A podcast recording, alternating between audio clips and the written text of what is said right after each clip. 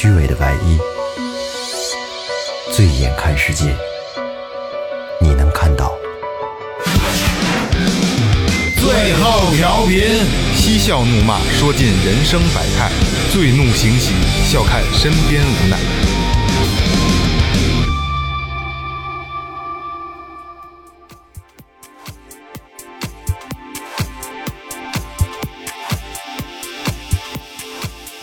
听众朋友们，大家好，这里是最后调频，我是你们的老朋友萌姐。大家好，我是老岳。大家好，我是雷子。哎，干不干？干不干？没有二哥，对？没有二哥，少了一段贯口，就是其实你们可能不别扭，因为你们在他后边，我特别扭，我接的不是这个。我得等二哥说完啊了之后，对对对对我得跟上。对对，这个特别别扭。我还行吧，我还行吧。呃，还是说前面啊，微博搜索最后调频，微信搜索最后 FM，关注我们的新浪微博和公众号，然后老岳拉你们进群啊。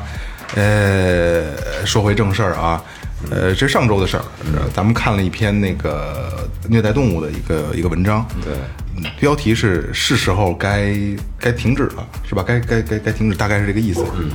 然后那天就是很戏剧化，就愤青那劲儿上来了，嗯，操，我就要做这么一期节目，就疯了心了，对吧？那天确实动物太可怜了啊！那天真的是疯了心了，然后就是满朋友圈发，所有的有效的信息途径都在发。发完之后呢，我留了留了我电话，然后特别有意思的事儿就发生了，就是所有的协会都在联系我们，然后最冷门的，最我我们不是说最后调频不重视这些协会，只不过我们需要一个。相对比较权威的、比较全面的一个组织，咱们聊这个话题。对，那天我我大概捋一下，那天有鸟类保护协会、山鹰保护协会、江豚保护协会、鲨鱼保护协会、犀牛保护协会、大象保护协会，还有呃生态环境保护协会，就是生态类的还有好几个，就全是呃专项的。然后最后最后最后啊，哎，最后最后确定了啊，确定了是两个组织，一个是。首都爱护动物协会和 PETA 亚洲善待动物组织这两个组织来今天做这一期动物保护的节目，呃，非常权威哎，非常权威，非常权威。然后现在咱们欢迎咱们的嘉宾，来介绍一下自己。欢迎，Hello，大家好，我是 PETA 亚洲善待动物组织，我叫双双。嗨，大家好，我是亚洲善待动物组织的工作人员，我叫小萌。嗯，大家好，我是首都爱护动物协会的，呃，大家可以叫我丽丽。然后同时我也代表北京领养日的志愿者团队。欢迎一下吧。欢迎。刚才跟我干到哪儿了？好，那这期节目到此结束。谢谢大家。谢谢大家。谢谢，咱们这个嘉宾来介绍一下咱们这个组织都是是怎么回事儿。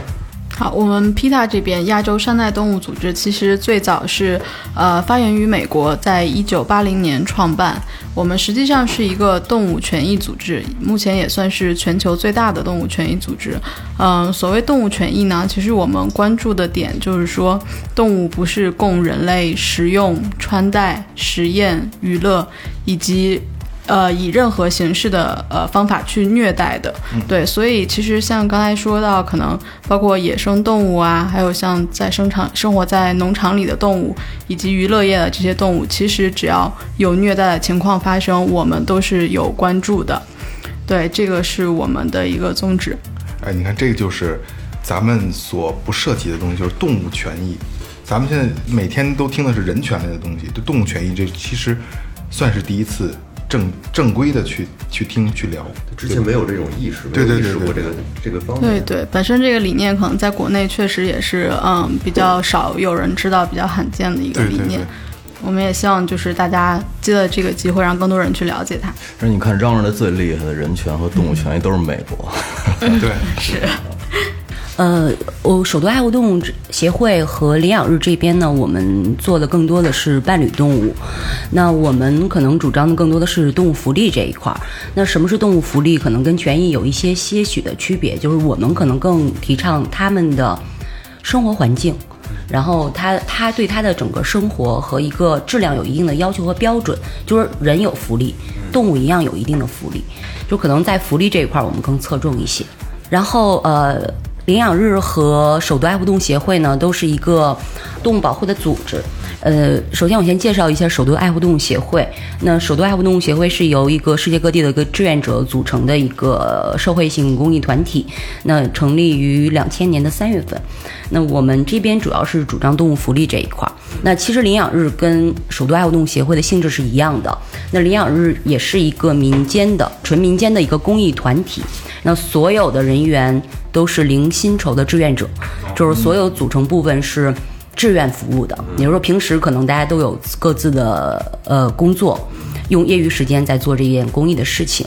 呃，基本上就是这样这样的一个情况。就这有有点类似咱们最后调频的公益活动。啊、对。那就是说，那个相对来说，主要是以这个家里养的宠物比较多一点，是吧？呃，对，我们也呼吁一些，比如说野生动物类的和抵制一些，比如说表演皮草这类的。但是我们更侧重于生活，就是离我们最近的肯定是伴侣动物嘛。呃，那咱们今天就聊一下，因为就我们那天也是，说实话比较莽撞这个事儿做的，就真的是那个那股劲儿上来了，然后就要做一期一期节目，就让大家知道，让更多的人去了解到这些东西。就像刚才咱们之前蕊稿的时候聊过这个东西，就是说，呃，都会看得到，但是看到之后就是愤青一笑就就结束了。我觉得要从你们的态度告诉大家，就是嗯，这这种社会问题、社会现象。其实现在在我们看来，有很多公众，他们其实并不特别了解很多行业背后没错对于动物的这些，包括伤害啊，包括一些这些动物它究竟是怎么去生活、怎么去生存的。嗯，所以说，其实这期节目我们真的是很期待。哎，对，是是各种小小零食、小食品什么的，吃两袋锅巴了。我还吃人俩橘子呢。真的，这是我们这是刚才说是第二次外出录音，我们这儿拎着设备，然后来到这儿，对面现在坐着三位美女，哎，不是弄得我们三个现在特别有爱心的，这语无伦次了，有点儿，那个底下搓手傻姑爷似的。对，有点语无伦次了。哎，咱们那个之前咱们那个吕大刚的时候也聊过，就是呃，你们觉得想表达出来就是什么是动物福利，这个其实是咱们普遍社会是没有认知的。呃，动物福利这一块儿，我大概先简单说一下哎。好呃，常规上我们会把动物福利分成几部分。那首先说，动物在我们的认知中可能分为几类，比如它可能在我们眼里啊，所有的动物都是动物，但是可可能在动保组织里面，它会分为农场动物、实验动物、伴侣动物、工作动物，还有娱乐动物以及野生动物六大类。分这么细的？这个对，就是可能在我们这个领域分的会比较细一些。那我们可能接触更多的一部分是农场动物，另外一部分可能是伴侣动物。嗯，当然还有一些我们在比如说我们外出旅行的时候，嗯，我们可能会遇到一些像动物表演、骑大象这类的，那可能它会被归类到。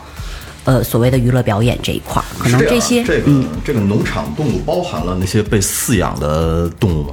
是的，包含是的。就是指这类的，马牛、马牛羊，对，包括禽类，嗯对，哦，禽类。其实也算鸡鸭鱼，不是鱼不算啊。鸡鸭鱼，还有鱼鱼鱼是，其实都是包含在农场动物里面。哦，鱼类也包含。也算，它是养殖的嘛。哦，呃，我有一个外行的问题啊，就是因为呃，我我之前啊在山里住，然后呢那边有好多野猫野狗，我们那边有一个邻居，是一个一个老大妈，她特别的，就是特别的喜欢这些小动物，然后她就把所有的小动物都抓走去做了绝育，然后在我心里想，这个是爱它们吗？是呃，绝育这块儿其实要聊起来，可能话会很多。我简单说一下，就是绝育从我们的角度出发，是为了更好的一个平衡，因为流浪动物的繁衍是非常迅速的。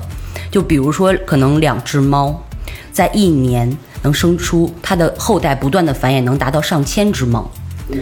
就是是很恐怖的，它一窝猫能生出来可大概六七只，六七只再不断的繁衍，再繁衍，再繁衍，是很恐怖的一个数字。所以绝育是为了杜绝流浪的发生。就那这不是从呃不好意思啊，从那个呃他们的福利角度出发，绝育对它的生理状态是更好的，因为动物在适龄绝育之后，它会避免在老龄化之后的很多疾病。这个可能更细致了。如果后续有问题的话，咱们可以再深入沟通。你我老感觉是剥夺了人生生 生育的权利。不是 野猫，它没事儿它就配啊，一窝一窝的。然后我知道的就是很多，因为我养狗嘛，养狗呃会有很多宠物医院，他们会免费给猫做绝育。是我们这边是特特别好的一个事。我们这边就有相关的这样的一个内容，就叫绝育基金。而且还有一点，刚才我没有说，就是流浪动物的平均寿命只有四年。就是说，呃，可能你从你的角度出发，你觉得把它好像很不人道，把它抓去做了绝育，但实际上我们把它抓捕绝育。那还有一个后续一个程序是放归，因为它不适合进入家庭，比如有些流浪动物是不亲人的。对。那我们只是说给它做了绝育之后放归的是呃习惯的一个生存环境里面。但如果它是亲人的，我们会是通过领养平台和各种领养渠道把它送入家庭，就杜绝流浪的一个后续的再再延续。其实这个是一个更科学的一个方式方法。对，我觉得雷哥这个你不用想那么多，确实猫太 太刚才说这繁殖速度，我想起跟那传销似的。哎对对几何倍速对对增长非常可怕。哎，那个之前咱们节目里也说过，呃呃，鼠一蛇二猫三狗四猪五羊六驴七马八人九骆驼十，对吧？所以这是它的就是怀对猫就是三个月孕期对，三个月左右。所以说这三个月窝三个月一窝，咱们就说五个，我操这个一窝五个，这个裂变，我操太是，重点是很多这种小猫，可能大概长到四五个月以后，它就有繁殖能力了，它就会继续一代又一代，一代又一代。所以，与其说让它们直接出生在一个就是，呃，没有遮风避雨的地方，也没有足够的这种吃的啊、喝的啊比较危险的一个世界，我们不如就是让现在已经有的这些猫咪狗狗，就是生活的更加好。可是我老感觉这东西是自然的选择呀。应该说就是，嗯、现在有很多街头的，比如说流浪猫啊、流浪狗啊之类的，就当然不说山里的那些野生的、纯野生的那些猫和狗，我们只说就是城市的这些流浪猫狗，它们其实之所以会存在在我们这个城市里面，其实是因为之前一段时间之前，可能会有一些人他们养了猫和狗，但是他们丢了。弃或者或者或者弃养了。对对出现这种状况之后，其实这些流浪猫狗承担的是人的过错，但是他们在城市里面去生活、去受苦、去受罪。像现在天这么冷，他们没有地方可以躲，然后甚至在冬天的时候，他们没有水可以喝。所以在这些情状况下，其实对于动物来说，能够让他们如果不能变成一个被爱护的一个角色出现在家庭里面，那么他们最好的状况就是不被出生，没没错就没错不出生，没错。对，所以其实它是一个比较综合的一个思考的方被人式。抛弃，它已经不是自然。不理解了，理解了，理解了。因为就像，是的是的因为我之前养狗，后来老岳也养狗，然后有回在群里你发我们家狗把那个垫子咬得稀碎，金毛然后我我说第一句话，我就说老岳，我说我说我当时不让你养，我说但是你养了，但你就你就善始善终把它好好送走，对千万别说因为现在我身边也很多啊，可能你们身边也会有，就是呃一呃情侣养了一条狗。然后结婚，呃，生孩子，老家儿就是，哎，操，别养了，这个这个影响下一代，是送走啊，还是呃送给别人？呃，咱们后续当然肯定也也有一定几率是被被抛弃了，还有一一部分就是送到这些就是寄养的机构，我觉得这都是对对动物权益高高级了吧，高级了吧，在动物权益上，我觉得这是对他们不不负责任，对吧？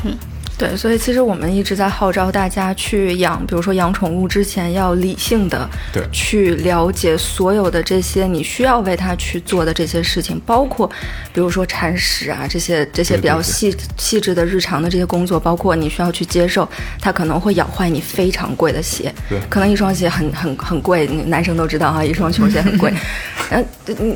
那它咬坏了，那你怎么办呢？你可能有些人甚至会，比如说打骂呀，会会去抛弃。但是这个过程你要了解到的是，你是你做的选择，不应该让他去承担你的选择的后果。没错，没错，没错。对。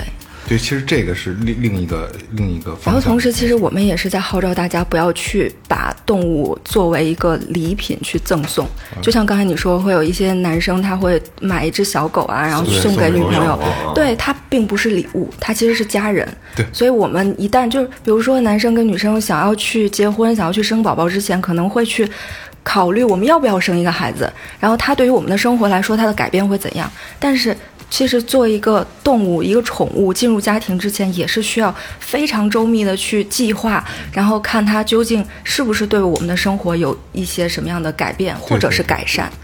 对，所以我们也是号召领养代替购买，所以大家不要去购买动物，然后就要去去更多的去做这些领养类似的工作。想好再做。去年，我想想啊，去年入秋的时候，然后那个我一个朋友，他他的母亲当时就是属于那种特别喜欢领养，不是领养，收养那些流浪狗。救助，救助，对他们，他们住一层，然后呢，结果赶上他们家的孩子生了一对儿双胞胎，所有的狗都没法养了。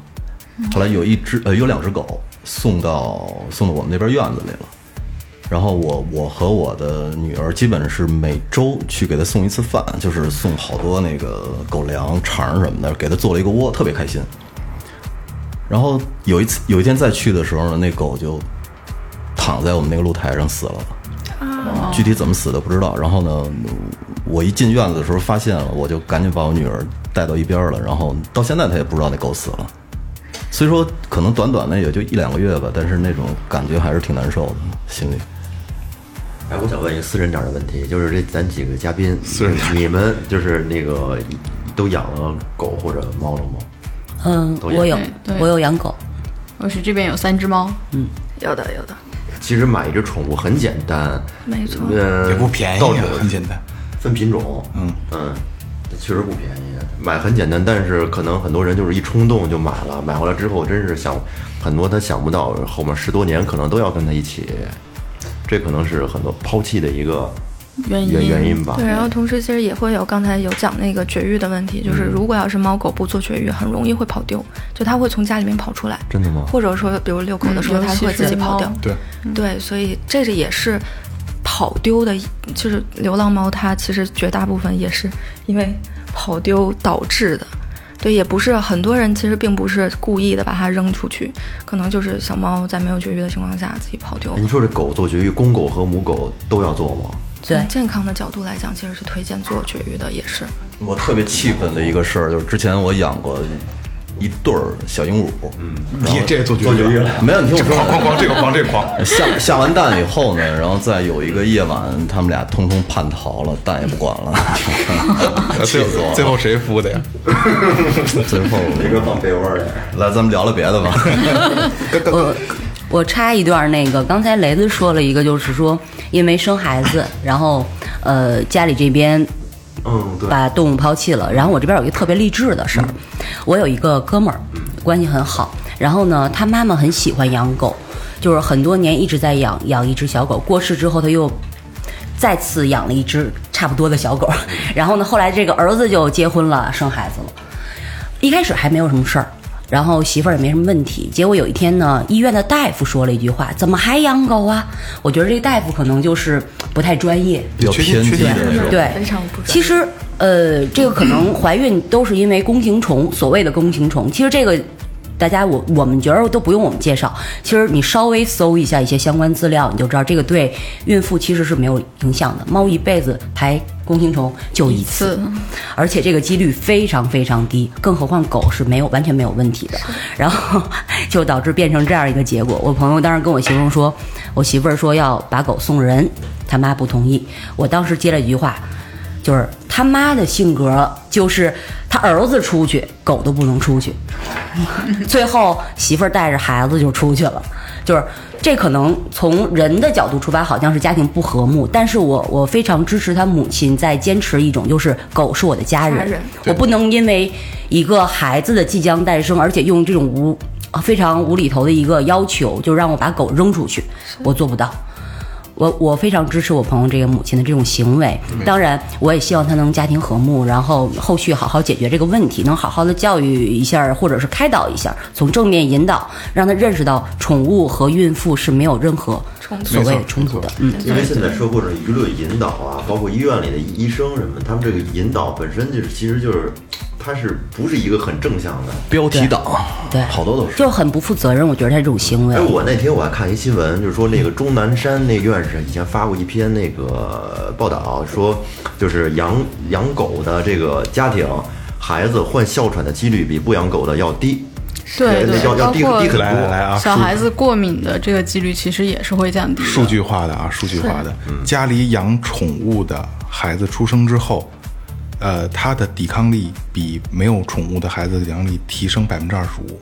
来，此处有掌声，太棒了，确实是有调查，就是这样的，就是这样因为。我们人本身就生活在一个细菌的、充满细菌的环境里边儿，所以说你接触的这个细菌越多，但是它不至于让你治病，治病会增强你的抵抗力。其实就跟打疫苗一一个效果哎，。对对对对，就越早接触，其实你这个小朋友呀、产生抗体，他长大了反而不容易得这些病。还有想要补充一点，就是对于比如说家长啊，如果真的确实有担忧的话，其实是呃怀孕之前可以去医院检查一个弓形虫抗体。实际上很多人他早就在比如怀孕之前，甚至养宠物之前，他就感染过弓形虫。这个主要是通过喝生水啊、吃生肉啊这这块儿自己的饮食所所感染的。但是你如果以前就已经感染过弓形虫，然后有这个抗体，那你就完全不用担心，你整个孕期都不会再就是被感染。然后如果没有感染的话，其实嗯，就是及时把比如铲屎的任务啊交给自己的家人，然后其实你。你只要不吃屎，说 说白了，对对对对不要天天吃屎，其实就没有机会。对，这段可以播吗？我们嘉宾的意思就是吃一次没事儿，对别天天吃。对，其实根本就非常非常低这个比中彩票几率还低。是是就是这个意思，所以大家不用过度担心。其其实总结一下啊，这就这段话啊，就是如果不放心的话，宠物医院有对宠物的人的呃人的医院有筛查，对对对，人的医院对人有筛查，宠物医院对宠物也有筛查，是的然后这都是可控的，绝对。即使你的宠物有这种病，或者你个人有这种病，就像刚才这个这个双双说的，就是就是不天天吃的话，呃，它也是没事儿的。所以说，呃，不放心的，呃，做做家里老人工作，然后也去做一个筛查，这样也没也没有坏处，对吧？也没有没没多少钱，这东西就是这样。怀孕的时候抽烟有事儿没事儿？有事儿，但是它有几率。呃，那现在咱们聊一下咱们大纲里走的东西啊，呃，这也是一个普及一个知识啊。呃，按照国际公认标准，动物被分为农场动物、实验动物、伴侣动物、工作动物、娱乐动物和野生动物六种。那咱们现在就聊一下对这六类动物的这个动物福利概念的五个基本要素。呃，我简单说一下啊，就是呃，最简单一句话，就是动物福利首先是一个社会问题，然后其次才是所谓的法律问题。就是刚才提到的我们这六类动物，那动物福利概念呢，就由基本的五个部分组成。那生理福利就是代表它既无饥渴之忧虑。那环境福利呢，就是说让动物生活在一个非常适当的一个居所里面。卫生福利就是减少动物的一些伤病，它也有一定的卫生标准。就我们不能说因为它是动物，它就要生活在一个非常呃非常差的一个环境里面。我们应该给它一一个最基本的尊重。呃，行为福利就保证动物有表达天性的自由。那心理福利其实减少它的恐惧、焦虑的一些心情，这是我们人类应该给予他们的基本的一些尊重。听完这些东西，然后和你现在的社会现状做一个对比，心里是有一杆秤的。现在动物这些福利能做到的概率有多高？刚才我说的是一个国际上的一个标准，对，是一个标准。当然，标准大家都明白什么意思，我们就希望能达到这样。呃，其实，在国内的话，大家应该心知肚明，我们的福利。最简单的就是这个农场动物，你一项也达不到，而且百分之百的是百分之百的那饲养的那些场地，百分之百都达不到。嗯，这我可以说。所以在最开始他看到那段视频的时候，他非常愤怒嘛，萌姐，对吧？对，特别愤怒。所以现在，呃，咱们可以再聊点更让我们愤怒的东西，就是曾经咱们两个组织、两个团队，呃，曾经遇到过的这些案例。有没有让你们真的刻骨铭心、忘不掉的那种那种事情呢？案例之类的？其实有很多案例从我们的这个微博啊，包括微信啊，包括很多官方网站都能看到。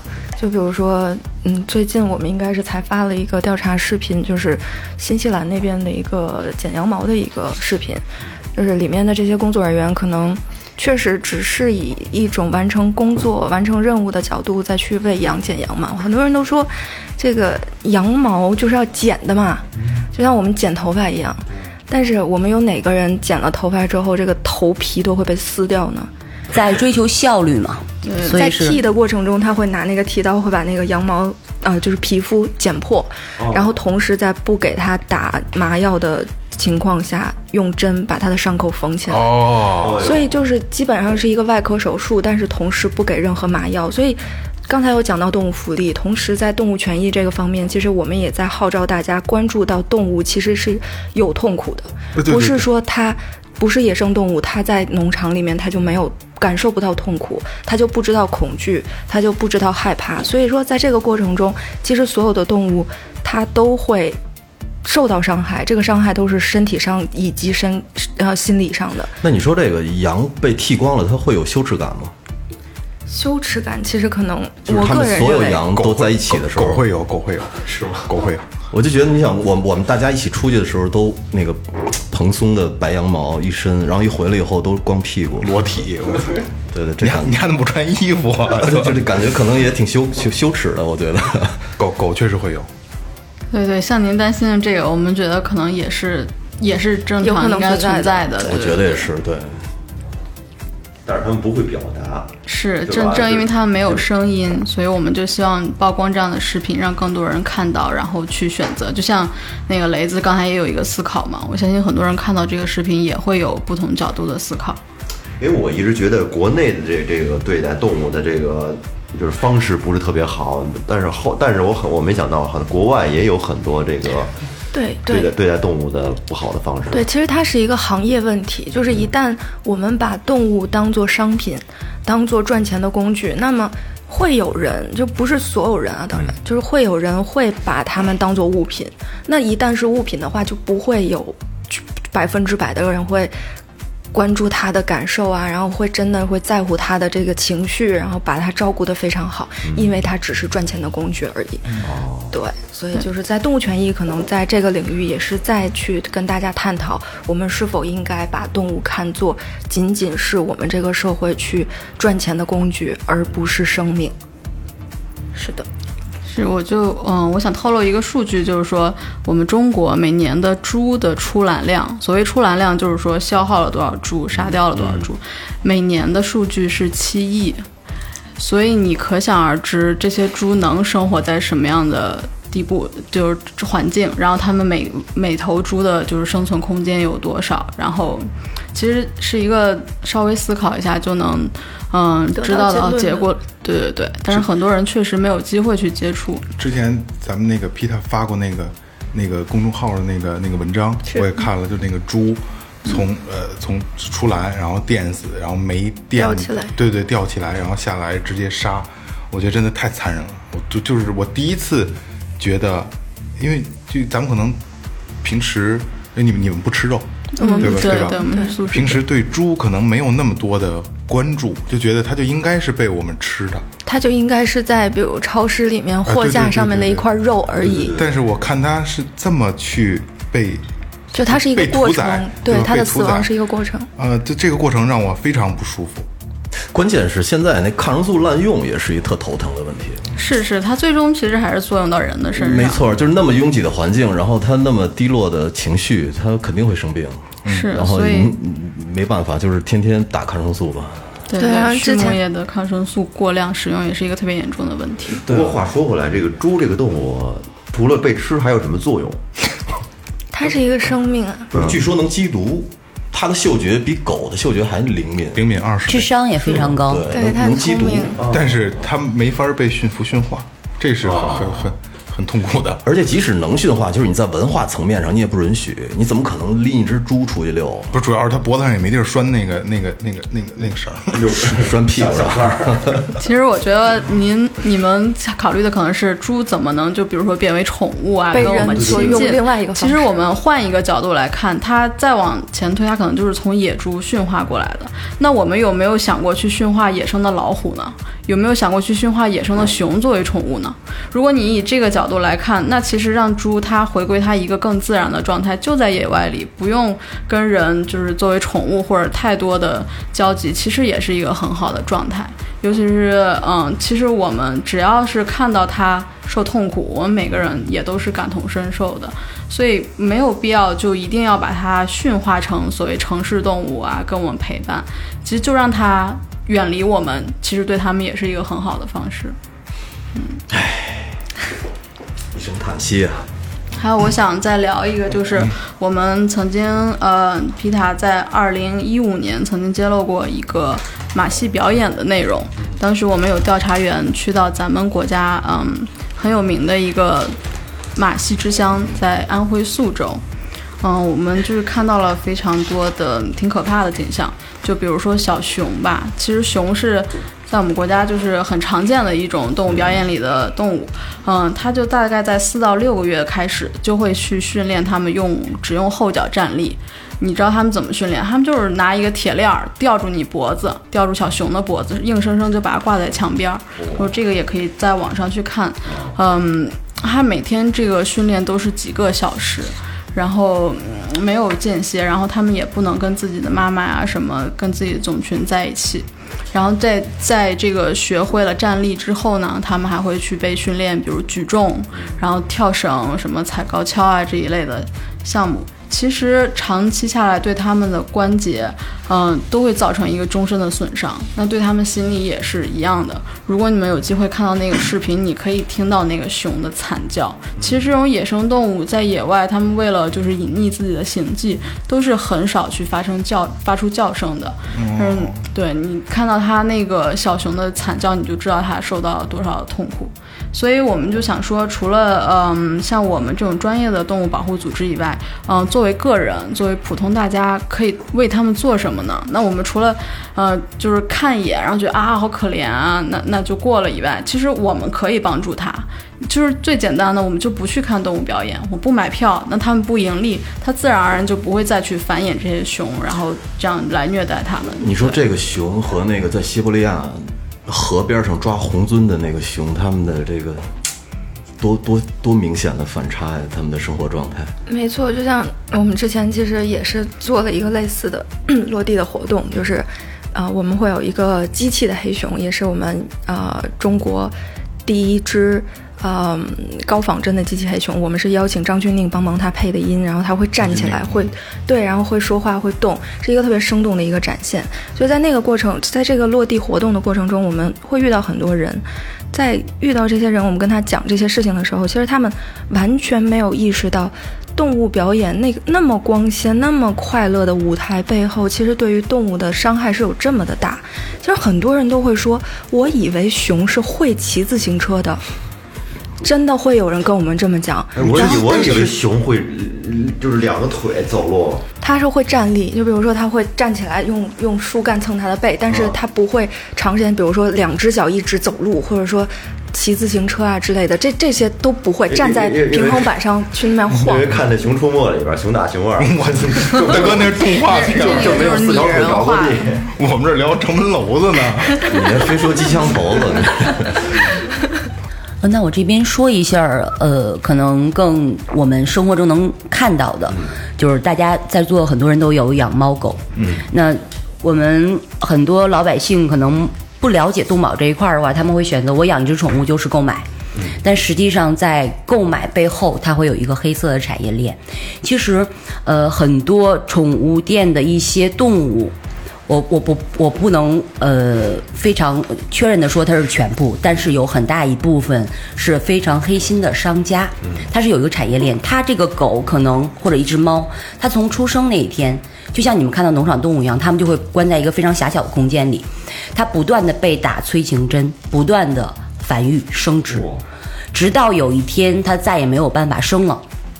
那母狗或者母猫可能会有乳腺癌，公狗可能就是各种所谓的动物的特别可怕的疾病，肾虚，呃，对，就是一些一些器官类的，就是癌症性的那种那种病变性质的疾病，就没法救了，可很多。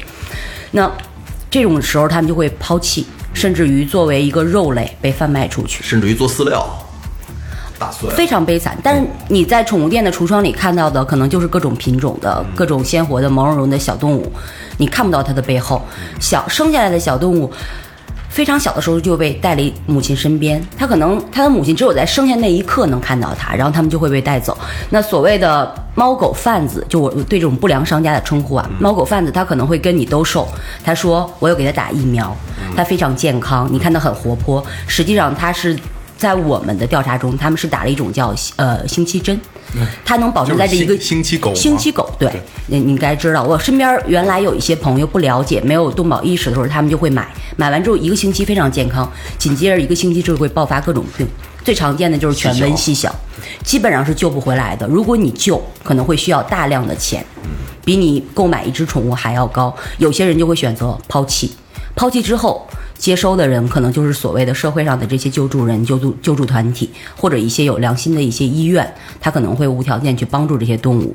那其实他们是非常悲惨的，所以呃，可能你们没有看到过，亲眼看到过。我们可能看的呼吁的很多都是一些动物表演，然后呃，所谓的我们这些我们不要去购买皮草，但是我们我们生活中最近的就是我们家养的猫狗。就是你们想象一下它背后的他们成长的环境，就是其实还是非常悲惨的。所以我们一直呼吁的就是领养代替购买，就不要去盲目的追求品种，因为很多品种都是近亲交配的。对。然后它会有很多呃先天的一些疾病，基因疾病。对遗传病。对，金包儿。它它的有些就是缺陷，因为包括一些为折耳为了保证它的纯嘛，对有的人就是其实都是人类，就是很多就是。北京大爷拎出一条狗特别纯，我们家那个什么这这这这个登陆犬那个登陆犬，我操，心会你们家那狗是个缺心眼儿啊，我操，因为对它的对对对它对于这个生物的本性已经消失了。很容易生病也，嗯，其实可能很多所谓的我们说中华田园猫，就是我们常说的土猫土狗，它更健康，是特别健特别健康。你跟 院子跟院子里边撒着，然后从来也不生病。不是，你看他们当然我们也那个眼神光都不一样。是的，是的。当然，我们也不建议大家去撒着养狗和猫啊，还是最好养在室内。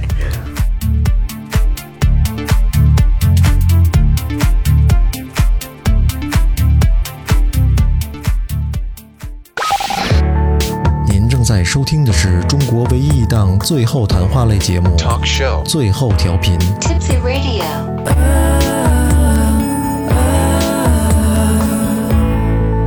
The only one.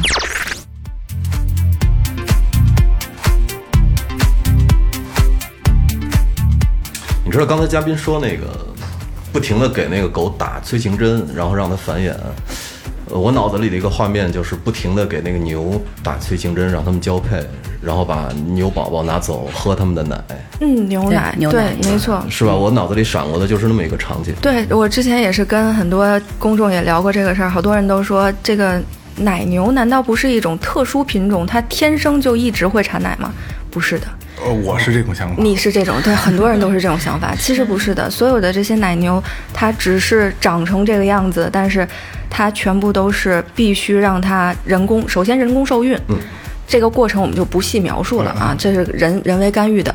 然后同时呢，它需要再去怀孕了之后把小牛生下来。这只小牛，如果要是母牛的话，它会走上像它妈妈一样的这条道路；如果是公牛的话，大概养个两三周就会被变成小小小乳牛卖掉，吃掉去吃肉。对，然后这个牛妈妈呢会再继续去产奶，所以它的一生就完全是在吃饭、产奶，最后死掉但是据说过程。据说把他那个小牛宝宝拿走以后，他会悲痛的哭好几天。对，其实他是有这种家庭感的因。为哺乳动物都会有感情，对对对，你说的特别而且对，哺乳动物它只有在哺乳期才会产牛奶。对对对，对，而且就是很现在就是呃，说到牛奶啊，讲一个就是，其实人类是现在世界上唯一一种生物是需要在成年之后依然饮奶的饮用牛奶饮用牛奶的这么一个生物，而且是唯一其他。动物的奶。雷哥就是今年三十多了还没断奶呢，对，所以其实人类可以断奶了，尝试断奶雷。雷哥可以尝试断奶了，好吧，喝喝奶粉，奶而且粉也不行，其实，而且其实中其实有豆奶啊，有燕麦奶啊，有米奶，还有很多很多其他的呃方式可以去补充所有这些蛋白质啊，然后之类的，很健康。稍等啊，多喝白开水稍等，稍等，稍等，雷哥，今儿当着全国听众的面儿，你横横一回，你就不喝了。不喝了，等会儿别鼓掌，不喝什么了？不喝牛奶了，哎，好好好好好，喝羊奶。其实就是中国人百分之八九十以上也都是乳糖不耐受的，这是由于我们饮食结构嗯所导致的。所以其实中国人都是什么是乳糖不耐受，好多人会不知道。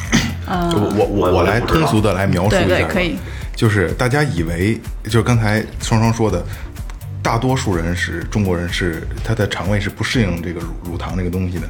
别觉得喝奶你很健康，我雷哥我没说你啊，就是喝完奶你肚子里咕噜咕噜的呀，放屁呀，这都是其实不耐受的表现，对吧？而且其实它是就是乳糖不耐受这件事情，一一方面是咕噜咕噜叫，然后还有会呃放屁啊，或者是比较是呃严重的，它会拉肚子。其实它是一种慢性炎症的表现，所以其实对于我们的健康来讲并不好。哦，那是炎症的表现，其实它会带来肠胃的慢性炎症。就不吸收，然后积压的，它就会，你想拉肚子这件事情其实并不正常啊。对对对对对对，所以其实不好。这回明白了吗，岳哥？明白了，是别老没事喝牛奶了。对，喝豆奶吧，呃该断奶断奶，磊哥啊，你今今儿答应了啊，今儿答应了。最后调频为奶牛做做一些事儿，我们都断奶了，主要是。感谢替奶牛，感谢你。其实最早我看过一个，呃，那个纪录片儿是那个月牙熊，活熊取胆，然后那是我第一次，那几年前了，我第一次对熊这个东西去产生怜悯。我我觉得，因为它应该是没有天敌的，对吧？在自然界，除了人，啊，对对对，肯定人是金字塔顶端嘛。那月牙熊当时那个视频给我挺震撼的，就是，就是你去想，是真的好痛苦啊！活熊插一个胆管，在一个小笼子里，浑身都吊着，不能动。对，然后插一个胆管，一直在在取它的胆胆汁。然后后来我知道的是，呃，查了一下相关资料，好像说就是胆汁儿的那个那个药，好像它的真正营养价值还还不如很多中草药的来的高，对吧？是的，其实那个呃，这个熊胆本身也是所谓的中药的一味，对对对对，它是中药的一种形式，就是很多所谓的呃，如果说中药的话，它有些东西是完全可以取代的，可以代替它的，包括还有说所谓的犀牛角。包括阿胶。阿胶很多东西都是可以对，都是可以被代替的。它的它的所谓药用价值和营养价值其实非常低，只是我们可能上下五千年，然后传统意识里的对传承下来的所谓的一些理念不太容易被动摇。据说这吃这犀牛角就跟啃指甲差不多，好像犀犀牛角不吃，是是泡水喝，泡水喝。就是角质层嘛，不是就是就是那就更没有什么还有穿山甲的鳞片嘛，这都是野生动物嘛。对其实嗯有点愚昧，我个人认为。还有那个鱼翅，嗯，对，鱼翅，嗯，你说到这就想到另外一个纪录片，就是说海豚湾。哦，日本那个也非常的非常的难受，看过。是的，我们之前是聊过很多，呃，比如说生物学家有聊过说，其实生物是有负极作用的。刚才讲到鱼翅哈，就是我们的，嗯、大鱼吃小鱼，小鱼吃虾米，对吧？所以说，那鲨鱼吃在海洋里面，其实它是顶尖的掠食主义，呃，掠掠掠食者。然后，那我们人类再去吃这个鲨鱼的鱼翅，那么它身体里的所有的这些毒素就会富集到人的身体里。就像我们之前有有看到一个新闻，是人现在已经开始排出微量的这个塑料对，所以它的来源是哪里？就是来源于我们日常吃的这些东西。那这个我们现在什么海洋里面这些塑料微粒非常的多，我们在干嘛？不是，我就觉得小日本儿特不要脸。你看现在全世界都禁止捕鲸，然后他们家现在还是打着这个科考的名义出去捕鲸去，多孙子呀！这事儿弄的没法弄，接着骂这个网易不管，对 对 对，可以就是特孙子。听完了，听了我他妈一毛窝火。直接干的日本的。对，其实说到捕鲸这个，嗯，其实我们国家也有在，嗯，俄罗斯海域，呃，不能说是我们捕的吧，就是可能有采购过，就是虎鲸。其实虎鲸是一个很巨大的这种海洋哺乳动物，它其实是属于海豚科的。嗯，虎鲸是那个最大最大那个，对对对，非常巨大。它呃又名杀人鲸，但它其实不杀人，它只是说不就是大？对对，它在嗯、生物链上是很凶猛的，可以去捕猎很多的海洋动物。但实际上，嗯、虎鲸在野外攻击人，目前为止只仅有一例记载。它其实是对人非常友好的，它还曾经就是嗯、去帮助这些迷路的航船啊，引导方向啊，对，有很多跟人互动的这种东呃事件。但是呢，其实就是，嗯，国内目前有一些海洋馆开始引进这种虎鲸去训练做表演。实际上，这个是一个从西方传过来的很不好的东西。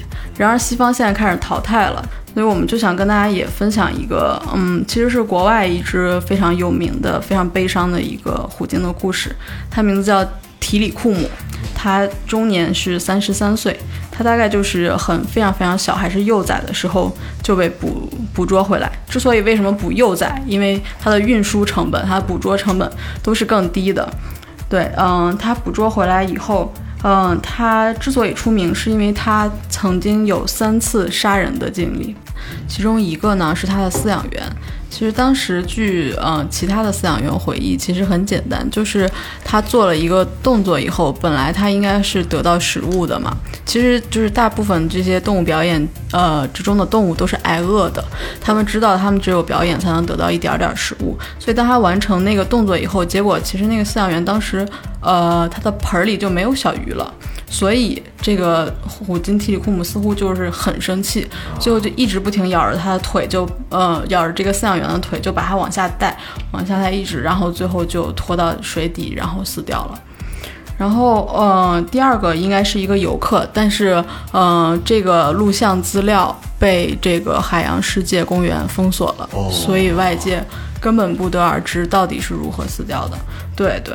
然后在他发生了两次这个杀人事件以后呢，大家就呃认为他很危险，不再让他进行表演了。但是他的就是说悲剧的生活也没有结束，他被引渡到了另外一个海洋世界，呃，就是呃海洋馆，然后就关在非常非常小的一个地方，就呃那个几乎、那个我看到了，就是航拍图，它只有一个能容纳它存在的一个一个是是，几乎连那个翻身儿都不够。那他为什么去买这个鲸鱼呢？就是要它的繁衍的能力。哦，所以提里库姆终身大概繁衍了二十一次，其中大概是哦，我让我来想一下，十一个孩子都夭折了，另外的孩子就不停的卖给世界上的海洋馆去继续做表演。所以说，嗯，当他三十三岁最终寿终正寝的，也不能说寿终正寝，就最终死去的时候，其实大家为他惋惜，但更为他庆幸，他终于解脱了。但是大家还不知道，就是野生的虎鲸，它的寿命其实是可以到六十年到七十年的。对，嗯，所有的海洋馆里的这些动物，不管是虎鲸呀、海豚呀、白鲸啊这些动物，它们的寿命平均寿命基本上只有野外的这个三分之一。所以都是非常非常残忍的一个事情，所以我们也不希望这个嗯表演，其实被西方淘汰的一个表演，在国内再火起来。如果大家万一以后，呃，有些人去看到它的虎鲸背鳍是弯折下来的，而不是直立的，那就是它的一个非常抑郁的表现，因为在大海里完全没有虎鲸的背鳍是折下来的。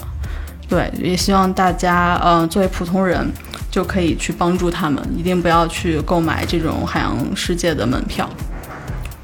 不是，据说这个这海豚它的这个听力是特别敏感的，然后说它在表演的时候，那个场地里面的掌声、欢呼声、尖叫声都会把它折磨得死去活来的，在它的这个呃世界里面。对对，而且呃呃，这个海豚它是靠声呐来定位和交流的嘛。呃，它你把它关在这个水呃水池子里，它其实自己发出的声音就会反弹回来，会造成它嗯、呃对世界认知的一个障碍。而且就像是虎鲸和海豚，它从不同海域里捕捉回来的，它们其实是有自己的语言。你把两个海域不同的呃动物关在一起，它们互相之间没法交流，就会造成互相攻击。这个事件也是，嗯、在海洋馆特别发特别多发生的一个事情。就跟一个说中国话，一个说外国话，不是不是是这样，对对。就是开个玩笑啊，就两只海豚在在不同的空间啊，但是在一个一片海域，然后说话，然后反弹回给自己，然后就会就可能会生气，你丫不理我呀，可能是这个态度。对，你丫不理我，让你丫不理我，让你丫不理我，然后就然后就开始打架了。对对对，对，包括海洋馆，其实还会有一些其他的比较恐怖的一个一些数据，就是我们之前在活动现场也是遇到过一个先生，他之前在大学毕业之后在。大连那边应该是一个海洋世界里面做过兼职工作，然后他在那边是了解到了很多特别可怕的信息，就是所有的这些海洋世界里面，不是就是表演动物啊，就是其他那些展示的那些小鱼啊之类的，它们的死亡率是非常高的。就可能我们去到海洋世界里面，我们看到那些。呃，游的还还不错，然后还生活的还可以的那些小鱼，其实它们的背后是在路途中已经死亡了很多的同伴之后剩下来的那些遗留的小鱼。对，所以其实，在海洋世界这里面还会有一个比较大的问题，就是这个死亡率。嗯，对，即使死了的也都被捞走了，你也看不到，看不到。是。但是我们还有一些是可以看到的，比如说，呃，你在动物园里面，你看到一些熊或者老虎或者狼，它出现一种原地打转或者一直上下起伏的一些状态，大家觉得好像很好笑，但实际上它是一种关在一个狭小空间长期压抑之后形成的一种刻板反应。抑郁症。对，就相当于人的抑郁症，精神疾病。其实反反过来换一下位，把人你关在一个非常非常小，就几平米的一个小屋子里边，天天待着。肯定会抑郁，你那叫关禁闭，很狂躁。相当于这些动物就是在被关禁闭嘛，就是换位思考最简单。如果我们人类长期生活在一个浴缸里，一辈子生活在这一个浴缸里，而且你浴缸周围有一群，你你一群生物在看着你，然后不停的，你是什么样的心情？我们现在也可以思考一下，其实很不舒服的，而且剥夺了自尊。你比方说雷哥，给我转个圈儿，不转不给你吃饭，就这样。不不让你喝奶，不让你喝奶，不让我喝奶都不是问题了。现在雷哥可我不喝断奶，雷哥雷哥今年断奶了。呃，我再讲一下那个一些可能会让大家心里感觉不太舒适啊，就是说，呃，除了流浪动物，我们看到它们的流浪生病这些以外，还有一种很可怕的现象就是虐待。哦，虐待动物，就是可能在国外的有一些网站会有一些，呃，国内也有可能有啊。就是这些网站，它会有一些虐待动物的视频，它是一个利益关系。当然，也不排除有一些是心理疾病的人，呃，就是得到快感。对他从虐待这种行为达呃满足自己的某种心理需求。那我们其实身边有很多这样真实的案例，就很多一线的救助人员，他们会救到那种真的是非常惨，我不知道该怎么形容。可能我们看到的猫狗经常是有尾巴有耳朵。呃，可能有的时候猫就整个是没有耳朵的，它的耳朵被剪掉了，尾巴被切掉了，这些可能就是表面能看到，还有一些就是更残忍，就是这个过程我不太便于形容，就非常的让人不舒适。基本上我们作为动保组织人，我们都不忍心去看这些视频，有的时候在在网络上传播的时候，我们尽可量都屏蔽掉，因为我们知道我们原来看过这样的内容。呃，真实的案例就是可能在北京，呃。呃，发生过一起，就是有一个人，他长期通过一些渠道去领养动物，就是他领养，表面上看不出来，很很很正常的一个人，假意对，爱心，我是有爱心，我想领养动物，而且经常做这种行为之后，他有一个很很知道救助人喜欢什什么样的领养人，他可能会去欺骗他，用他自己行为把动物骗走之后，在后期回访的时候，动物都不断的出现死亡或者是这个这个好像看看过。对，其实，在呃东宝的救助圈里面会有一些黑名单，就是长期以这种形式来骗猫狗的人都会被列入这样的黑名单。那这呃，我问一下，这种人很多是吗？呃，我我没有具体的明确的数字，但是但是这样的人有有很大一部分我操，就是他就隐藏在我们身边。就领回去虐待。对他，他可能不分性别，不分你的，比如说你的学历高低，他可能有很多是一些高知识人群，他可能是外企的一些白领，然后平时都非常非常像个人的样子，变态。但是回到家里呢，对就会对动物做一些发泄他所谓压力的问题。那我们之前就遇到过一起，就是有一个有一个男男男生吧，他就不断的领养动物，后后来就被救助人发现这个这个问题了，然后他们就后期在跟踪，就怎么问都找不到结果，说丢了。或者病死了，就这个死亡率太高了。后来他们就在他们家蹲守，发现他的母亲和他的奶奶连夜下楼去刨坑，然后走了之后把坑刨开之后，里面就是小猫的内脏，就是非常可怕。后来这个事情发酵的很大，然后有很多志愿者就去他们家。当然，这种人肉行为啊，很快现在网络很发达，就被爆出来了。然后家里人其实压力也很大。后来有一些比较理智的志愿者就就是说跟他的父母沟通，说我能不能带他去看心理医生？因为我们谴责他。或者是我们哪怕把他揪出来暴打一顿，没有任何结果，他心理疾病没有解决，动物还是将来会被虐待。这就是所谓的那个一脸的仁义道德，满肚子男盗女娼。是，然后后来就是进到他的房间的时候，发现那个房间整个就像垃圾房一样，就是非常恐怖的一个房间，里面充满了恶臭。嗯，他是很有很严重的心理疾病。后来在经过长期一段时间开导，真的带他去看了心理医生。然后这件事情后面后续就慢慢的解决了，当然这只是一个个例，还有很多是没有被曝光出来的，还在对这些小猫小狗一些小动物做这样的迫害。有一些科学的一些数据证明说，虐待动物的人基本是有很严重的犯罪倾向的，在呃历史上很多一些杀人犯，他在童年都是有虐待动物的案例的，所以就是说，呃，我们有的时候就是会说一句话，就是，其实这个人对动物很好，他对人应该也不会很差。嗯，哎，你们做这么多年的动物救助，有没有遇到过动物被人强奸的经历啊？啊，就是动物被人强奸的这种案例被爆出来的。呃，目前我们这边没有。我之前看过一些国外的报道，就是他们某一些国家的那个法律上明文规定，不许和羊交配。我觉得特别。我个人认为这些可能是一些网站所谓的会不会是就类似于虐待动物，他们贩卖这样的视频的一种产业链吧。我觉得有可能是分，听起来挺变态的一群人。我心理疾病的人群是一定有的，但是我我我们虽然是做动保，但是我们也希望说，不光是关爱动物，就是你也要关心你身边的一些人。如果你的朋友或者是一些你认识的人，他有这样的心理问题，其实我们是建议及早的去治疗。对，这抛开动物不动物，咱们就人也需要一个正常的心心态的一个健康。是的，对，他会需要有疏解。就我们这边其实有一个案例，就是有一个我们的很好的一个志愿者给我们曾经曝光过一个事情，就是他作为嗯送养人，去送给了一个美国女生了一只小狗。然后这个美国人呢，他在中国是一个幼教的一个工作的状态，然后当时是筛选这个这个这个这个领养人的这个选择，一切都没问题，而且同时其实会认为说他是一个美国人，他应该对于保护动物这些，呃，这个方面是对自己的要求其实是高的。动物权益这个对，在这个方面意识比较高。他能够做得更好，所以说把这个小狗领养给他。但是这个美国人在中国做了一个什么样的事情呢？他在领养了这个小狗之后，莫名其妙就消失了。然后离开中国四十天，把这个小狗和他之前的一只小猫一起关在他的平房里面，离离家四十天，同时没有给他任何的关照，没有食物，然后也没有再委托他的，比如说好朋友再去照顾这些动物。有水喝吗？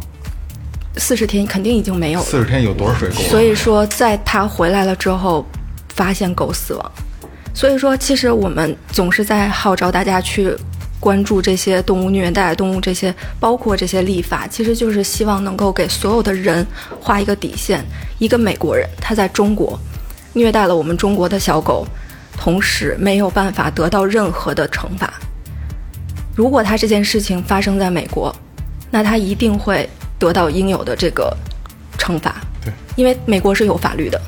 如果他做了类似的事情，他一定会被惩罚。但是在中国，没有任何法律可以约束他，告诉他这件事情是错的。呼吁一下动物保护法尽早出台吧。对对对对对，所以这个立法这件事情，其实对于动物保护这个领域也是非常非常重要的一件事情错没错。，它是一个规范化的一个一个一个东西。是的，慢慢来吧，我觉得应该不远了。好，我想再谈一个大家可能平时不太会接触到的东西，就是动物实验。嗯，就是呃其实有一个很出名的事件，但是可能普通人并不知道，叫做银泉猴事件。嗯，它其实是最早为了去攻克人类中风以后的这个偏瘫呀、这这一类的疾病，因为嗯、大家都说神经断裂了或损伤了以后不能重建嘛，所以就有一个他其实一个算是博士吧，他其实本身也不是研究神经学的，他有一个算是奇思妙想，他觉得。即便不能呃去恢复这个痛觉或知觉，那我们是不是可以呃通过控制没有知觉的肢体，让他继续去行使他的权利，比如还拿东西啊这样子？所以他就在嗯猕猴身上展开了实验。他呃不光是对呃活着挑断就是这些猴子的神经，然后让他们去尝试给他们一些刺激，让他们去抓东西以外，他甚至嗯。非常残忍的，就是把怀孕的母猴的肚子剖开，在临产期之前，然后把小猴子取出，切断小猴子的神经，然后再把它放回母体，让它生出来。因为他为什么要这样做呢？就是他会觉得，如果你一个猴子，呃，是，呃，不是先天残疾的，那他会不会是因为原来的一些习惯，才会去做这些抓呃取的动作？所以他就想要证明，呃，如果一个先天没有知觉的呃动物，能不能去训练它去抓东西？这样子，对，就其实是非常非常残忍。而且他这个实验过程中，其实经过他的刺激，有些猴子确实学会了去抓东西，但是因为他的手没有知觉，他在吃东西的同时会把自己的手指都去咬断、咬残。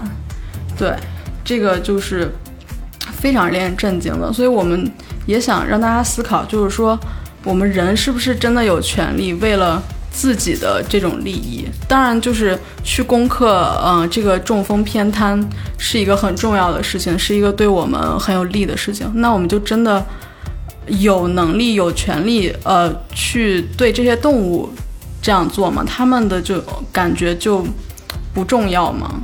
对，嗯，然后最终这个事件的嗯结果是，经过皮塔的曝光，最后嗯这个实验最终停止了，并且嗯政府嗯指控了他十七项的这个虐待动物的罪名。对，所以其实嗯只要曝光出来，大家都是有这个感觉、有知觉的，但是就是希望大家思考，嗯你说的这是这是虐待哺乳动物的。嗯，呃，我很早以前去海边的时候见过一种壳儿，然后我百度了一下，那个东西叫后，哦哦，一个大壳儿，后边长了几个血的那种。对对对对对对。后来我在紧跟着跟进去查的时候，我发现说生存了几亿年的一个东西快灭绝了，就是因为化石类动物，对，就是因为人类要取它的蓝血去做实验，然后把它们所有的都绑绑在那个一个架子上，然后插了一根管子，长期去抽他们的蓝血，那太太可怕了，我觉得那也是一种药物活的。时间长。呃是做化学实验的一种一一种好像是有抗癌还是什么作用？我记得我不，它不是活的时间长，这个它是呃，在在在因为你什什么世纪它就它存在。你看啊，那个你人血血液里是红色的，血是红，是因为含铁。它它的血液是蓝色的，是因为是含铜，跟咱们刚好不一样。可能刚好它那个，我我具具体太呃具体的分析，咱们这边不是特别懂。但是据说也快灭绝了，现在 很很很可怜的一个物种。那东西长得我还是比较害怕的。呃，一眼看上去就是一个化石的那种，几亿年前的那那物种的状态啊。当然，站在动物权益保护的立场，这这这这这上还是还还是这个东西还是可以聊的。不是，我就觉得特可怜。你说他妈活好几亿年了，然后在在人的这一代给人弄没了，给人弄死了，然后这一个物种就灭绝了，这多孙子呀！这事儿弄的。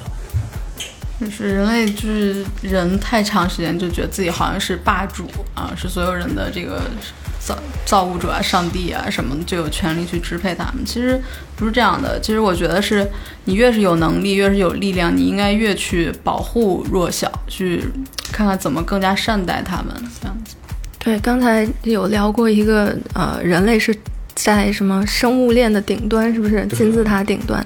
但其实我们现在就是完全是在讨论哈，就是说我们人类站在金字塔顶端，那么如果把一个人放到现在的就现在的草原上面，你能真的用自己的力量捉到一只野猪吗？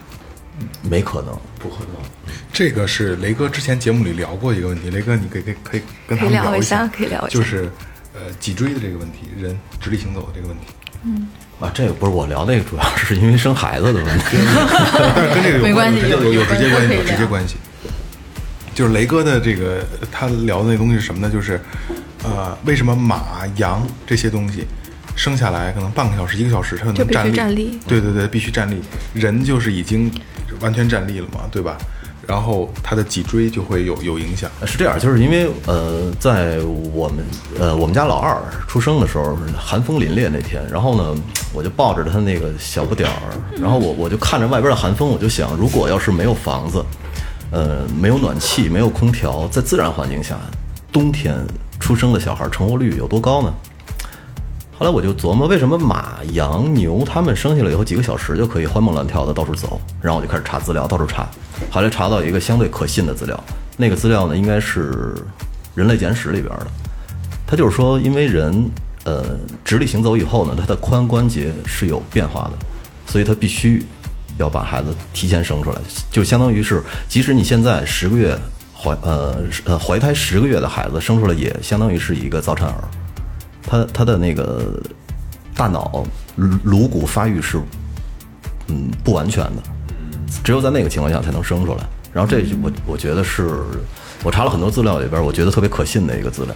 嗯就就像你刚才你说的那个，人能在大自然环境下自己捕猎吗？其实不可以了，是一个退行性的东西。我觉得是退化了。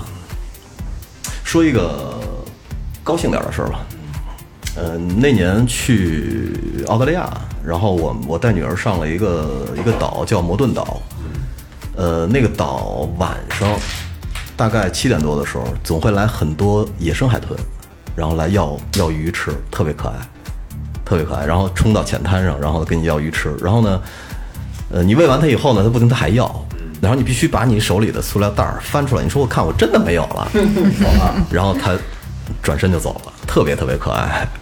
海豚也是哺乳动物嘛，它虽然是鱼，提到喂食海豚这个，我再说一个吧。嗯，其实，在菲律宾有一个地方就是喂鲸鲨的地方，它形成了一个产业链，就是嗯，会有游客来，然后大家就带着呃游客上船去到某个地方去投喂这些鲸鲨。但其实，嗯，我们渐渐想到，它也不是一个对野生动物很友善的事情，因为这些鲸鲨渐渐的，它已经对人形成了依赖，有依赖性，对，它每天，嗯、花费多少个小时，就是都在这里寻找食物。但实际上，它们应该，呃，每天游，比如几十公里，然后去，呃，捕食自更适合它生存的这样一个食物。但是它对人类过于依赖以后呢，造成一个问题就是它没有进化了。再造成一个问题就是，如果有一天这里不再赚钱了。那没有人喂它了，那它们已经失去野生捕猎的能力了，那它们又何去何从？怎么办呢？所以就是我们也建议大家，不管是外出旅游啊，还是任何事情，就是嗯，太多跟商业的或者是跟野生动物距离很近的活动，尽量都不要参与。不管是这种骑行大象，还有像这种好像观鲸啊、去喂喂鲸啊，看起来很好的项目，其实对动物都是有伤害的。呃，其实反过来想，动物权益的保护不光是咱们所理解到的去怎么保护动物，它更多的是去理解动物，站在动物。站在动物站在动物的角度去看一些对对事情。对对对，对，就像之前那个，不是有嗯，你们也做过一期北极熊的节目，他们都瘦成那个样子，但是为什么在它周围的人，那些保护站的人没有去投喂它们？也就是希望保证它一个正常的生活。虽然我们已经看到它们非常非常可怜了，但是我们不想人类去干预它，就最后做成这种捕食能力。对对对，其实这也是对野生动物的一个尊重吧。是的，哎，可以说是象牙吗？不是没有买卖，没有杀害。这个我看那公众号里边，这个象牙它被割的时候特别惨，但是它那个象牙是跟头骨连在一起的，必须得弄死，对，必须它其实把它杀掉才能取下来对，必须得弄死，它是有三分之一藏在里边呢，一般没有人会从半截给它锯开的。那浪费一大部分啊。因为第一个是你要是锯，你得麻醉这个大象，对吧？麻醉大象其实也是一个很有风险，而且麻药也很贵。对，那我来一枪来几枪，这多痛快呢？它也不会再醒来对我造成什么威胁，而且我还能去取得更多的象牙。对，其实就是一个利益的问题，怎么样利益最大化，他们就会怎么来。他是偷猎吗？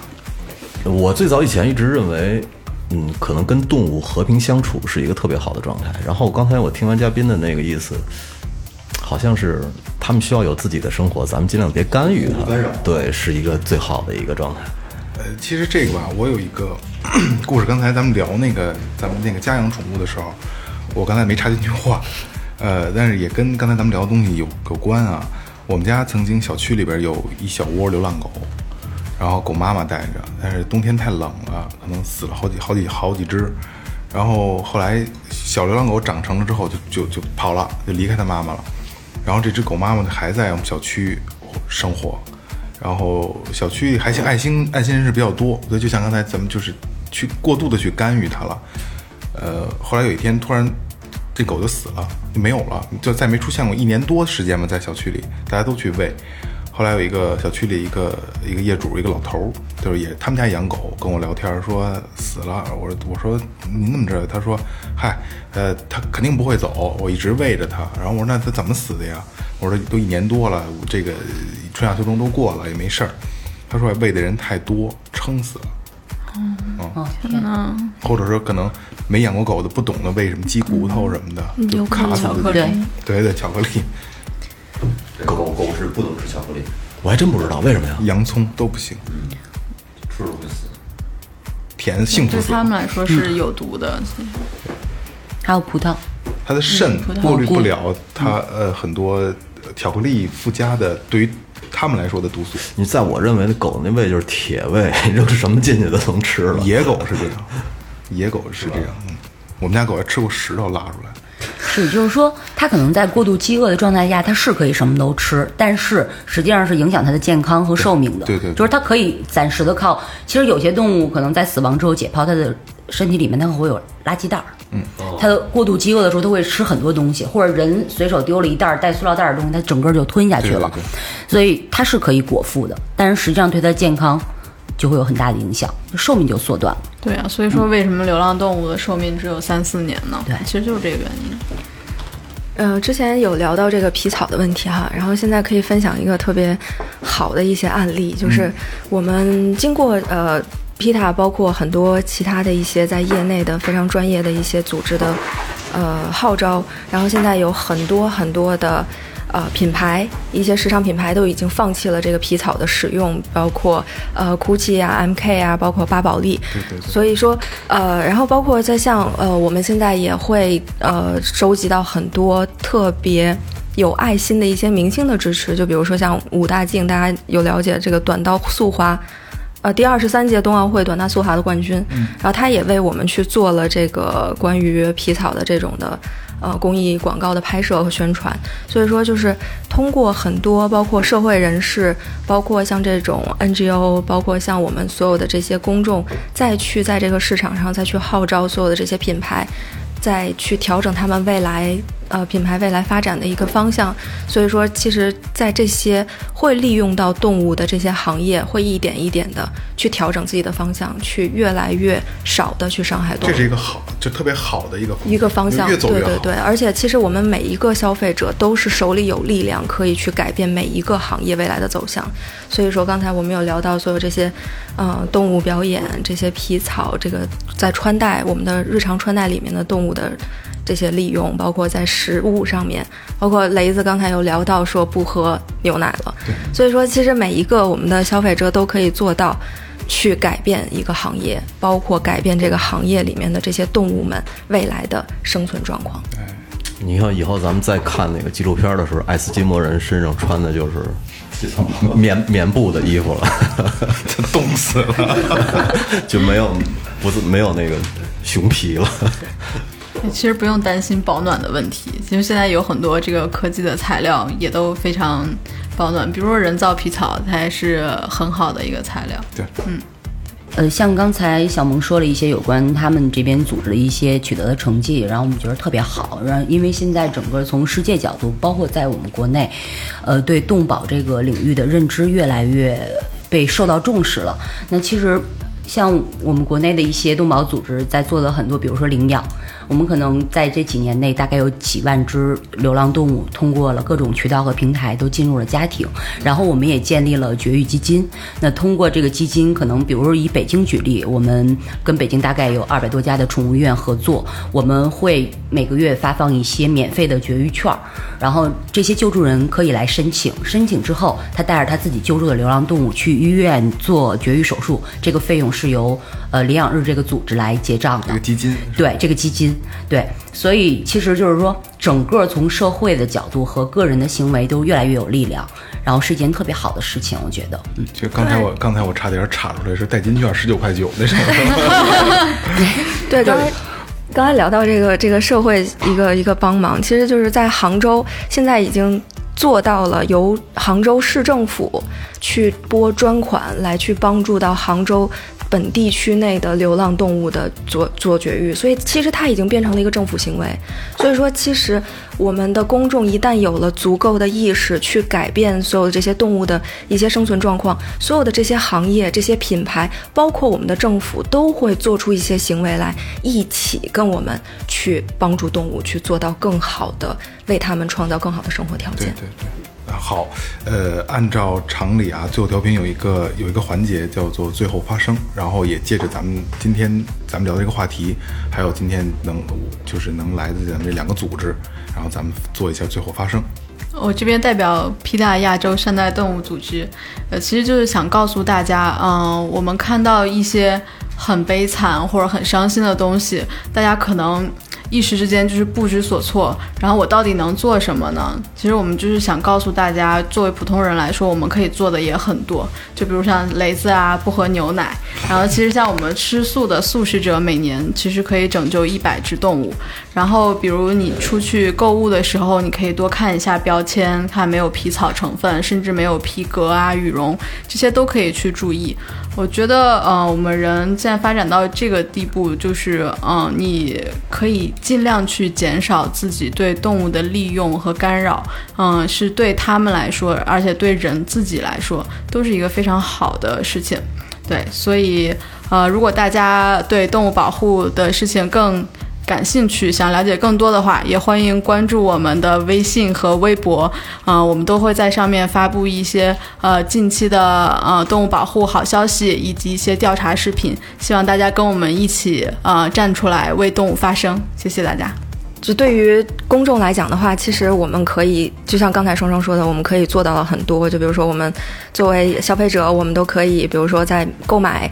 呃，服装的时候，我们可以多看一眼标签。如果那个标签上面完全都是人造的材料制作的这个服装，那么就可以非常安心的去选择。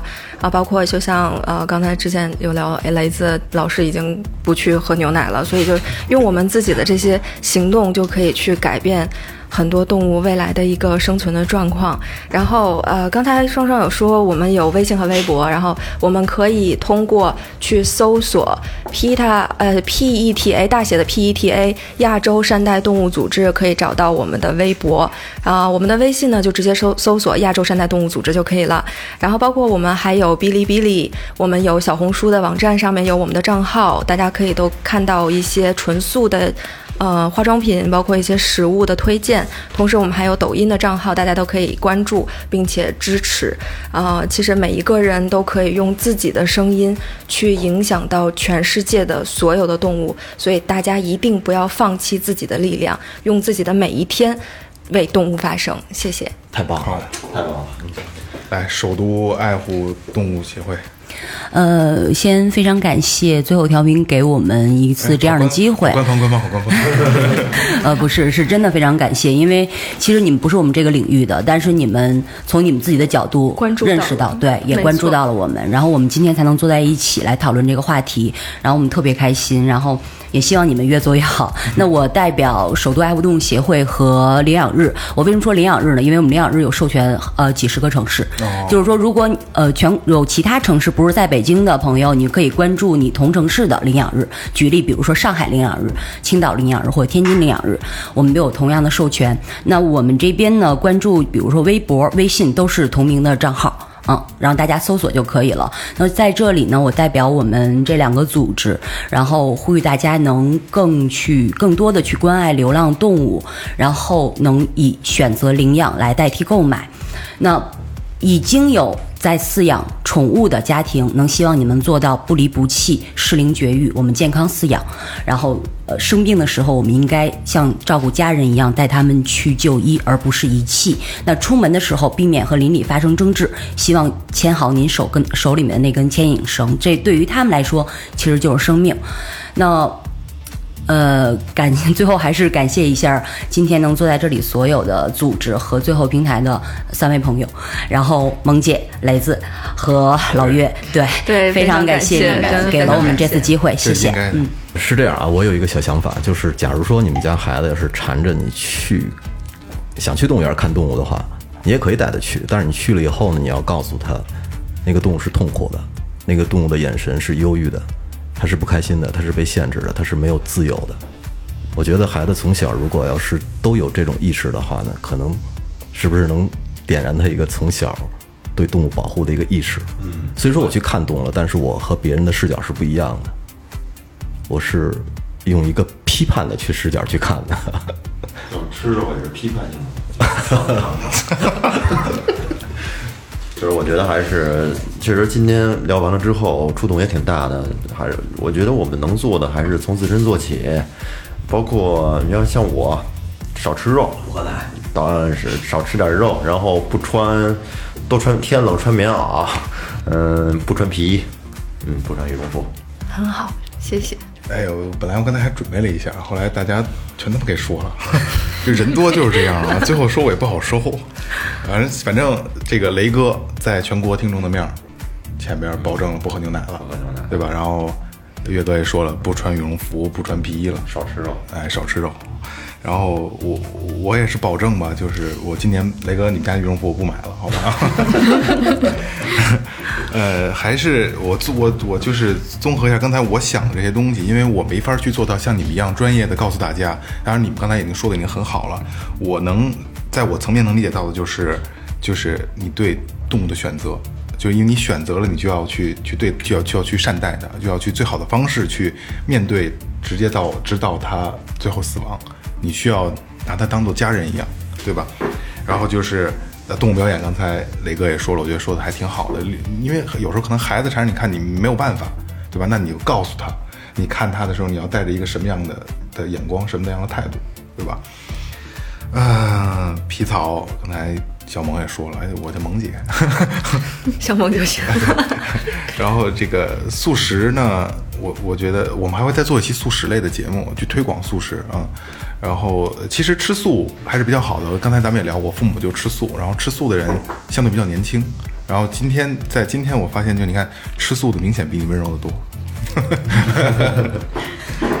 呃，行，然后最后调频和这两个组织，皮塔亚洲善待动物组织和首都爱护动物协会，呃，也是希望能建立一个良好的合作关系。长期的一个沟通对机制。对对对对，如果这两个组织或者说你们周边的其他跟你们合作的组织需要最后调频做什么，我们义不容辞，非常感谢，绝对义不容辞。非常感谢。好吧，那今天节目就到这儿。好的，嗯好，感谢营善优作装饰设计有限公司，感谢明天坊乐器培训，淘宝搜索“玩乐计划”，淘宝搜索“草戒指洋服店”，微博搜索“最后调频”，微信搜索“最后 FM”，关注公众号和新浪微博，然后进进群，好吧？这里是最后调频，感谢每一位听众，感谢你们在座的所有人，拜拜。拜拜。谢谢。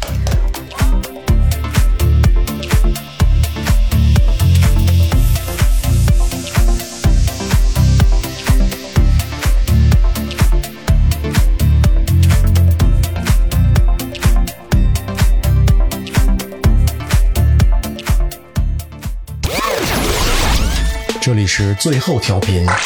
Tipsy Radio，我们直言不讳，也许这是你听到的最后一期节目，最后，你懂的。Don't undermine